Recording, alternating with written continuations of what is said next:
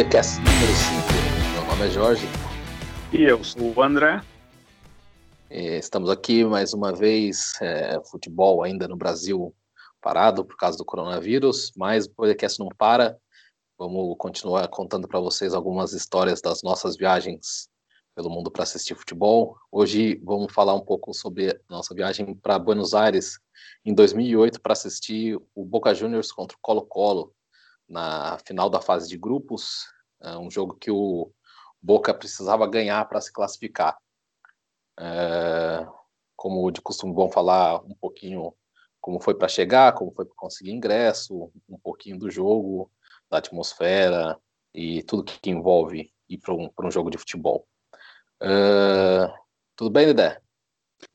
Tudo tranquilo, aqui esperando a volta do futebol, né? Maravilha. Bom, 2008, é, partindo para Buenos Aires, saindo do Brasil, a primeira dica que eu tenho para vocês é que pode entrar com RG, né, por causa do Mercosul. Voos internacionais dentro do Mercosul você pode ir só com RG, mas lembre-se que carteira de habilitação não vale. É, eu quase perdi meu voo porque eu cheguei no aeroporto com carteira de habilitação, estou acostumado, né, no Brasil, que a carteira de habilitação tem o número do RG, tem o número do CPF, tudo, e acabei indo para o aeroporto só com, com a carteira de habilitação, e aí percebi, deu tempo de corrigir o erro, e tudo certo, embarcamos. Uh, então, passaporte ou RG, carteira de identidade, não habilitação. Chegando em Buenos Aires, a gente tinha é, reservado um albergue para ficar os dias que a gente ia estar em Buenos Aires. E chegando no albergue, a gente não conseguiu ficar. Como é que foi essa história? Você lembra? O, não, lembro, lembro que a gente ficou assustado, né? Que, na verdade, assim, é, é, a gente falou, pô, vamos assistir um jogo em Buenos Aires e, e também a gente pensou, bom, já que a gente vai estar em Buenos Aires, vamos ver se a gente consegue fazer alguns negócios, né? Então a gente tinha marcado o, o, uma reunião é, para antes do jogo, né? Um dia antes do jogo. E a gente queria ficar no albergue, né? Porque você sempre fica no albergue, conhece as pessoas, né? Mais, mais legal, você né? pode fazer alguma coisa com, com o pessoal que você conhece, fica mais, mais divertido. E então a gente chegou nesse albergue, tentei procurar o nome aqui, mas como faz muito tempo eu não, não encontrei, e, e a gente estava arrumado, né? A gente estava camisa social, tudo bonitinho. E quando a gente chegou nesse albergue, o, o rapaz da recepção, lá o senhor da recepção olhou para a gente falou: ah, desculpa, mas eu acho que esse albergue aqui não é para vocês não. É melhor vocês não ficarem aqui. a gente ficou com aquela cara de espanto, né? Ué, o que será que aconteceu, né? E, e ele acabou ligando para outro albergue, que era a gente não conseguiu ver como que era dentro desse albergue, que a gente ficou parado na recepção, mas esse outro albergue aí era, era bem melhor, mas assim, a entrada era mais bonita, mais arrumadinho, e daí a gente acabou indo para o outro albergue. E gente, a gente ficou um pouco assustado com isso daí. Pois é. E, bom, o ingresso foi uma situação meio peculiar também. É difícil comprar ingresso para o jogo do Boca Juniors. É, a quantidade de sócios esgotada, tem fila de anos para conseguir virar sócio e aquele esquema de que o sócio torcedor tem, tem, tem prioridade lá. Em 2008 já era a carteirinha, o cartão né, do sócio, que ele, ele paga a anuidade e, e entra lá pela, pela catraca com a carteirinha dele. E a gente achou um cara uh, no eBay que estava vendendo dois ingressos para esse jogo, é, sócio já de bastante tempo. Ele e acho que mais uma pessoa da família tinha dois ingressos. Conseguimos comprar um ingresso e o próprio vendedor do ingresso foi nos buscar no, no albergue e deixou a gente bem pertinho da, da Boboneira, do estádio do Boca. Uh, a gente ainda deu, deu sorte que pelo horário que ele combinou de buscar a gente, deixar a gente lá na, perto do, do, do estádio, quando a gente está chegando para entrar para o estádio, o ônibus do Boca estava chegando também. E o ônibus para bem ali no, numa portinha lateral, é, os jogadores saindo, tal, torcida em volta, foi bem legal. É, outra coisa que eu reparei da bomboneira, e depois de ter ido em, alguns estádios ingleses também é que a entrada da bomboneira é bem parecida com, com a dos estádios ingleses, né? Parece um matadouro de boi que você está entrando aquelas paredes individuais bem, bem estreitas com, com roleta e enfim, eu, eu achei bem, bem parecido, principalmente com os, os estádios mais antigos da Inglaterra, né? Uh, você lembra mais alguma coisa assim dessa chegada para o estádio? Ah, lembro, assim, a torcida é uma coisa sensacional, é, é insano o, o, amor que a torcida tem pelo, pelo Boca Juniors. É uma coisa que no Brasil eu nunca fui para o Sul, eu nunca assisti um jogo lá no Sul do Brasil, no Rio Grande do Sul. Falam que a torcida é bem fanática, mas assim, em São Paulo, no Rio de Janeiro, em Minas, não não tem torcida que não chega, que não chega nem perto do, da torcida do Boca Juniors. O, quando o ônibus da, do, do, com os jogadores chegou, a torcida explosão, cantando o tempo todo e incentivando, e muito legal a festa, a loucura total. E do estádio que eu, que eu lembro assim é a arquibancada. É, é muito inclinado, uh, tem, a, tem, tem, a proteção de ferro na frente do, do, do, do assento, porque se faz um gol e você pula, o, o, se não tem aquela, aquele ferro de proteção, o risco de você cair lá para baixo é muito grande, é muito inclinado. E, e, isso foi o que mais me marcou. E quem tem vontade de ir num jogo do Boca, vai. Tenta escolher um, um, jogo mais, mais emocionante, assim, não que seja com um time muito pequeno, que seja ou um jogo de Libertadores, ou um, um jogo contra um, um, time grande da, da Argentina, porque vale muito a pena assistir um jogo do Boca Juniors La Bombonera. É, realmente vale, vale muito a pena mesmo pela, pela festa da torcida, o ambiente e tal. É, o Boca, Boca e River são os mais famosos, né? Assim, entre os dois, eu acho que do Boca mais, mais legal, que o estádio é mais legal, mas tem outros, outros times ali, a torcida do São Lourenço é bem fanática, a torcida do Racing é bem fanática. É, no final a gente vai falar um pouco do, do, dos estádios de Buenos Aires, que é uma cidade que tem, tem muito, muitos estádios enfim, é, para quem gosta de futebol e gosta de, de assistir jogos em outros países, uh, nós que somos sul-americanos, a Argentina é, é, algo que não pode ficar sem, né? Uma, uma vez na vida, pelo menos, tem que ir lá para Buenos Aires, para a Argentina, assistir um jogo de futebol. Uh, só para é, falar também a minha impressão da torcida, durante o jogo a torcida canta muito a La Doce, né, a torcida organizada que fica atrás do gol. É, atrás dos dois gols, é, a torcida canta bastante. No meio é aquela, aquela coisa assim parecida com o Brasil, às vezes canta, às vezes não canta, às vezes empolga, às vezes não.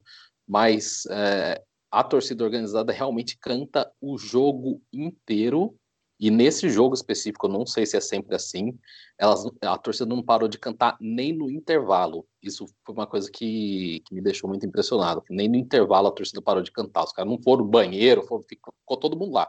Os, os 120 minutos, ah, uns 15 minutos antes do jogo, o intervalo e os 90 minutos, eles ficaram cantando sem parar. Foi uma coisa impressionante. Uh, bom, é demais, fa fazendo nosso realmente é uma coisa impressionante. É, no intervalo, a, a, o time não ficou no gramado, porque ainda tem alguns, alguns jogos ainda que o, o importante é que os times resolvem ficar no gramado, né? Para ter aquele apoio da torcida, que precisa virar um jogo, precisa jogar melhor no segundo tempo. Mas nesse jogo não, a, o, o, Boca foi pro vestiário e, e, a torcida no intervalo inteiro cantando e vibrando, foi, foi muito legal mesmo. É, bom, para fazer o nosso bingo aqui, o nosso checklist, a nossa listinha que a gente fala sempre dos estádios, é loja, não tinha loja, pelo menos a gente não viu, não sei, assim, estamos em 2020, isso faz bastante tempo já, né? Foi em 2008, pode ser que hoje tem uma lojinha ali em dia de jogo, na, nos arredores ou dentro, mas na época não tinha absolutamente nada, só os camelozinhos de sempre, mas loja mesmo do clube não tinha. Uh, e comida do estádio também a gente não, não comeu nada dentro do estádio, mas o André tem uma, uma recomendação para quem for a Buenos Aires, seja para assistir jogo ou não, que é? Ah, comer um, um lomito com papita noisette, não deixe de pedir o seu lomo com papita noisette se for Buenos Aires, vai em, eh, em, qualquer restaurante, procura ali no, no Google, né, hoje é muito fácil, um, um restaurante bom que tem um lomo e que o lomo é, é um filé mignon, né? E to, todos sabem que na Argentina a carne é muito boa e como acompanhante a papita noisette, que é uma tipo uma batata frita de bolinha, que é muito gostoso, tipo um purê frito, é uma delícia. Então eu recomendo. E caso ah, for muito corrido, no aeroporto tem um restaurante também que ali tem um restaurante que é muito bom também, que serve o lombo papita noisette, então vale muito a pena. Muito bem. É, bom, vamos entrar um pouco no jogo em si. Uh, Boca Juniors contra Colo-Colo. Uh, no jogo de ida no Chile, o Colo-Colo tinha vencido. O Boca, nesse jogo, precisava ganhar para passar para a segunda fase. O empate era do Colo-Colo e para se classificar em segundo lugar. Uh, a torcida do Colo-Colo foi em peso, lotou a, a área de torcida visitante. E, e o jogo começou bastante nervoso, uh, tão nervoso que o Boca Juniors teve um jogador expulso, Luciano Monzon, aos 22 minutos do primeiro tempo, expulsão direta. E foi dramático, o jogo foi dramático. O, logo depois disso, o Colo-Colo fez o primeiro jogo, uh, foi o primeiro gol, desculpa, uh, abriu 1 a 0 e depois disso, pênalti para o Boca. Pênalti para Boca Juniors. Quem vai para a bola bater? Ele, Martim Palermo. Uh, e parece brincadeira, né? O que, que acontece? Palermo perdeu o pênalti. Não só perdeu, como ele chutou para fora. Não, não, o goleiro não defendeu, não foi na trave, para fora. Agora, só queria falar uma coisinha do Palermo, que no Brasil, principalmente, o Palermo é mais conhecido por perder pênalti do que tudo, né? Principalmente depois que ele perdeu três pênaltis pela, pela seleção da Argentina, ficou marcado por isso. Mas Martim Palermo fez muito gol, tanto gol que ele é o maior artilheiro da história do Boca Juniors, com 236 gols em 404 jogos, gol de direita, de esquerda, de cabeça, muito gol de cabeça. Então, ele sabia fazer gol e não, não é à toa, ninguém vira maior artilheiro de um time como o Boca Juniors sem, sem saber fazer gol e jogando várias vezes com, com a nove da, da, da, Celeste, Celeste e Blanca, uh, nunca com muito destaque em Copas do Mundo, mas uma história respeitável. Voltando. Sim, mas o, é, só para colocar um parênteses aí, o Palermo ele tem, ele tem duas, é, duas passagens é, bizarras, que uma é essa, que ele conseguiu perder três pênaltis num jogo da, pela seleção da Argentina, que perdeu três pênaltis no mesmo jogo, e a outra foi quando ele jogava no Villarreal, que ele estava, acho que, sei lá, alguns jogos sem, sem marcar gol, e, e, finalmente ele desencanta, faz um gol, ele fica nervoso e ele chuta a placa de publicidade do, do né, logo após o gol ele chuta a, a, placa de publicidade e quebra o tornozelo. Então assim já fazia tempo que ele não fazia gol, ele faz um gol, chuta a placa, quebra, quebra o pé e, e daí o, o, o Vila Real acho que fala não, pelo amor de Deus, né? E, e ele acaba voltando para o Boca Juniors. Pois é. é algumas passagens bizarras do folclórico Martim Palermo, folclórico, porém, porém goleador.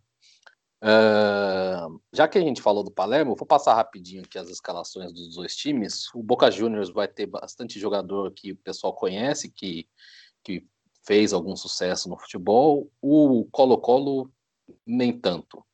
O Boca com Maurício Caranta no gol, Cáceres, Julio Cáceres e Barra Maidana e Luciano Monzon, que foi expulso. Leandro Garcia fez um gol. É, no segundo tempo entrou no lugar dele o Facundo Roncalha. Sebastião Batalha, Fabian Vargas, Dátolo, Martim Palermo e Rodrigo Palácio. Entrou também o Nery Cardoso no segundo tempo. Pelo lado do Colo-Colo, Cristian Munhoz, Ricardo Rojas, Luiz Mena, aquele, Jorge Carrasco, Villarroel, José Salcedo, Gonzalo Fierro, Sanhuesa, Jorqueira, Biscaizacu, Castilho e entraram no segundo tempo Cabion, Moya e Salazar. É, no banco do Colo-Colo tem o glorioso Gonzalo Rara, e mais famoso por ser aquele que deu uma dedada no Cavani num jogo de eliminatórias para a Copa do Mundo. Uh, além do Palácio, tem um, um, outro jogador que nesse jogo me deixou boquiaberto. Fala um pouquinho de Rodrigo Palácio. O Rodrigo Palácio é, realmente surpreendeu. Eu não, não conhecia e, e, o menino ele corre o campo inteiro sem parar, ajudando a defesa, atacando com velocidade, com, uh, com domínio na bola, com visão de jogo e assim é uma formiga, é uma formiguinha. O cara não para um minuto, carrega o time uh, tanto na marcação quanto no contra-ataque é uma beleza ver o. Era uma maravilha ver o garoto jogar, no tanto que fez sucesso por onde passou.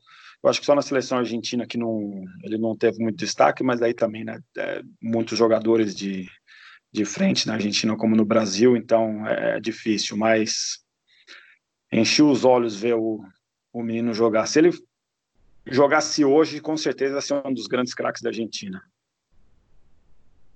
É impressionante. E alguns anos depois, em 2014, ele estava na Inter de Milão, num jogo que a gente comentou já rapidamente no episódio 2 do podcast, e jogando do mesmo jeito. Ele corre o, tempo, o campo inteiro, se doa, é impressionante como ele está em todos os lados e consegue chegar para finalizar com fôlego.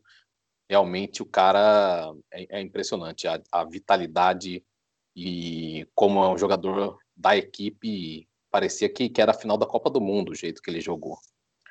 Uh, bom, Boca Juniors precisava ganhar, tomou o primeiro gol, Palermo perdeu o pênalti, mas logo em seguida se redimiu e, e empatou 1 a 1 aos 29 do primeiro tempo. Mas no finalzinho do primeiro tempo, o Colo-Colo fez o segundo gol e o jogo foi para o intervalo 2 a 1 para o Colo-Colo, com o Boca com um a menos e tendo que ganhar para se classificar. E foi aí que aconteceu aquela cena que a gente comentou, a torcida cantando sem parar, mesmo no intervalo. E não sei se foi a torcida, não sei o que, que aconteceu no intervalo, mas o Boca voltou pilhadíssimo e logo aos quatro minutos do segundo tempo empatou o jogo novamente. Daí para frente, é, o Boca dominou, só deu o Boca Júnior praticamente, e aos 20 do segundo tempo, o Rodrigo Palácio faria o terceiro. 3 a 2 para o Boca Juniors. No finalzinho, Nery Cardoso, aos 43 do segundo, faz o quarto, 4 a 2 Classificação garantida. O Colo-Colo ainda faria um golzinho no final, é, nos descontos. O jogo terminou 4 a 3 é, Eu acho que foi um jogo que não dava para pedir muito mais do que isso, né? Para um jogo de Libertadores. Bomboneira lotada, torcida visitante presente, cantando, o Boca precisando ganhar, saindo perdendo, Palermo perdendo um pênalti, expulsão e sete gols num jogo. Faltou alguma coisa?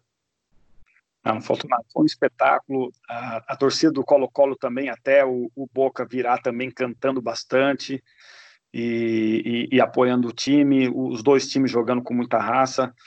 Uh, foi, foi lindo, foi assim, não, não dá para pedir um, Nada mais, nada, nada. Foi emocionante, vale muito a pena. Vai para um jogo na Argentina, se não dá para ir no Boca, tenta em, em outros jogos, São Lourenço, Independente, Racing. Uh, aqui do Boca é mais tradicional, né? Então você pode escolher um jogo, eu diria para ir num jogo do Boca, mas igual o Jorge falou, tem, tem vários outros uh, times da, da Argentina que, que a torcida também é tão fanática quanto a do Boca, mas esse jogo realmente cota 3, uh, o, o Palermo perdendo o pênalti, porque assim, por mais que você pense no, no Palermo, que é artilheiro do Boca e tudo, a gente queria que ele perdesse aquele pênalti para a gente falar, porra, a gente viu o cara que perdeu três pênaltis, a gente viu ele perder mais um, né? Tipo, impressionante. E, mas foi demais, foi lindo. E a torcida, assim, eu posso confessar que é, por muitos minutos eu nem prestava atenção no jogo, eu só ficava olhando a torcida cantando, pulando, é, fazendo a festa, é, porque é impressionante. Pois é, foi. Nunca mais voltei para assistir um jogo na Bomboneira. Quero voltar um dia, mas se nunca mais voltar, pelo menos esse sonho foi realizado é, vale muitíssimo a pena. A gente não tem nada para falar do museu, porque a gente não chegou aí no Museu do Boca, e se eu não me engano, na época o museu não estava nem aberto. Uh, depois do jogo, o que você lembra da saída? Foi tranquila, saída, volta para casa? Como que é? Não, sair do estádio foi outra. É, como que eu posso colocar aqui? Foi uma, foi uma aventura, né? Porque a gente acabou saindo, é, é, é todo mundo, né? Saiu junto e a gente começou a ir pelo, como se fosse uma correnteza. A gente começou a ir pelo, é, é, é, com as pessoas e a gente saiu atrás do estádio, sei lá, tinha 15 mil pessoas saindo por uma porta. Tinha uma portinha que saía na, na, na num estacionamento e, puta, foi uma loucura, a gente quase, puta, ficamos lá esmagado, todo mundo espremido e 10, 15 mil pessoas saindo por uma única porta. Sensacional. Estádio antigo, na quebrada, é assim mesmo. Uh, muito bem. O Boca Juniors, depois disso, passou, né? Classificou em segundo do grupo.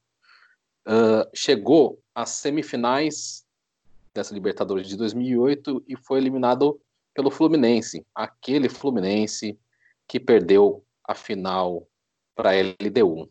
É... que mais né? tem para falar dessa viagem? Mais alguma coisa? Não, antes da gente passar pelos estádios? Sim, o legal dessa viagem foi que, né, como eu tinha falado, que albergue é, é gostoso ficar em albergue é, porque você acaba conhecendo uh, várias pessoas, né? E, e, nesse daí foi legal porque no albergue que a gente ficou, né, no que a gente foi transferido, né, para o albergue que a gente acabou dormindo, uh, tinha bastante torcedores do Colo-Colo e o pessoal muito legal, muito bacana. Então a gente ficou dois, três dias com eles lá no, no albergue e, e bebendo, conversando. Aí o albergue, como a, gente nem, acabou nem saindo, a gente ficou, ficava o dia inteiro. Ah, desculpa, né? a gente saía de dia, mas de noite a gente ficava lá no albergue, lá conversando com o pessoal, com, com os chilenos, até o, o pessoal do albergue lá, como a gente ficava lá, eles acabaram até é, chamando um professor de tango, aí todo mundo fez aula de tango por uma hora e, e, e, ficamos conversando com eles, foi, foi, foi muito legal, eles ensinando várias coisas sobre o futebol chileno, sobre os jogadores, e, e foi, foi, bem bacana o, essa daí também de ficar no albergue na Argentina. Pois é. Agora, falar um pouquinho dos estádios de, de Grande Buenos Aires, e eu acho que muita gente já sabe disso, mas alguns números para ficar ainda mais impressionante como essa cidade respira futebol a Grande Buenos Aires é a cidade do mundo com mais estádios, com capacidade para mais de 10 mil torcedores. Uh, são 36 estádios na capital argentina, para mais de, de 10 mil tor é, torcedores. Uh, os que chegam mais próximo, as cidades que chegam mais próximas de, de Buenos Aires nesse quesito são Londres, São Paulo e Rio de Janeiro e Madrid. É, pela reportagem do Clarim que a gente pesquisou aqui, que eles estavam falando especificamente disso, né? Madrid, eu nem sei por que colocaram, porque cita só cinco estádios, em São Paulo são 15, em Londres 12 e no Rio de Janeiro 9. Uh, ah, mas realmente eu sabia que tinha muito estádio em Buenos Aires, mas quando eu vi que eram 36 com mais de 10 mil espectadores, Uh, fiquei realmente surpreso. O maior é o do River, com quase 62 mil. Uh, depois o do Racing, a Vejaneda, com quase 52 mil. E aí são seis estádios entre 40 e 50 mil lugares, entre eles o do Boca, a grande, famosa, maravilhosa, magnífica Boboneira. Então é isso, assim, quem quiser, quem for realmente fanático de futebol, vai um dia para Buenos Aires, vale muito a pena. É fácil de ir, vários voos de várias cidades do Brasil. Uh, hoje em dia, não hoje, hoje, né, com coronavírus, mas hoje o Brasil economicamente está na frente de, da Argentina, então não é uma, uma viagem cara de se fazer, né? Ao contrário de vir para a Europa ou para os Estados Unidos, que o câmbio não favorece. Para Buenos Aires, o câmbio favorece ainda bastante os brasileiros. Então, não sei o que mais que eu posso falar para recomendar. É, só queria dizer que todo mundo que gosta de futebol realmente tem que fazer essa viagem um dia. Alguma consideração final? Um abraço para alguém? Um alô? Sim, não, eu gostaria de falar. O, eu fui no museu do, do Boca Juniors uh, e o museu é uma porcaria. Uh, num, num, não condiz com a grandeza do clube. Uh, desculpa, eu, eu só gostaria de corrigir uma coisa. Eu fui mais ou menos nessa época, entre 2007 e 2009. Eu fui duas vezes no museu. Uh, uh, na época era uma porcaria. Tipo assim, vale a pena você ir porque tem lá história, tem tem tem os, os troféus, é, camisetas. Só que assim era comparado com os museus que a gente vai, o museu do é, que a gente foi lá em Manchester, no museu do, do Pacaembu, uh, no museu da FIFA, no museu de, de outros times que a gente já já, já que a gente visitou. Do, do Barcelona, Real Madrid, do, do Liverpool, né, de vários times. Uh, na época, posso falar hoje, que pode ser que mudou, então tem, tem que quem, quem for lá agora por, por esses dias quiser mandar uma mensagem para a gente avisar como que tá, mas na época era uma porcaria, era tipo assim bem fraquinho, uh, parecia assim que era um museu, sei lá, de um time igual, sei lá, Ponte Preta, assim, sem muita história, sem, sem de vitórias, assim, sem, sem, sem nada. Mas é isso daí. A Argentina é demais. É, Buenos Aires, né? Buenos Aires é uma cidade maravilhosa. É, vale muito a pena visitar Buenos Aires. As outras cidades, infelizmente, não, não conheço. Mas Buenos Aires é impressionante, vale muito a pena. É uma cidade bem rica em cultura e, e a comida é uma delícia e também né, os vinhos e o pessoal. Os argentinos assim mais novos, os mais velhos são mais ranzinza, mas a molecada, assim, até 30 anos, 40, vai de 20 a 40 anos, puta molecada, muito legal, gente boa, e vale muito a pena lá. E também queria mandar um abraço pro Vinão, Vinão é o rei de Buenos Aires, uh, em 2014 ele invadiu Buenos Aires e virou o novo imperador de Buenos Aires, então queria mandar um, um beijo aí pro Vinão, e um abraço pro Mumu, o nosso famoso Mumu da Salgueiro, um abraço para ele que está sempre acompanhando e mandando mensagem para a gente aí de apoio do podcast. Maravilha, é isso. Podcast número 5 ficando por aqui, um pouco mais curto. Não vamos falar mal de ninguém hoje, vamos dar um pouco de respiro pro pessoal. Daqui duas semanas a gente volta, é, se Deus quiser, já podendo gravar pessoalmente e que todo mundo fique bem, continue com saúde, que essa loucura do coronavírus passe logo. Beleza? É, um abraço para todo mundo. Ficamos por aqui. Até o próximo podcast.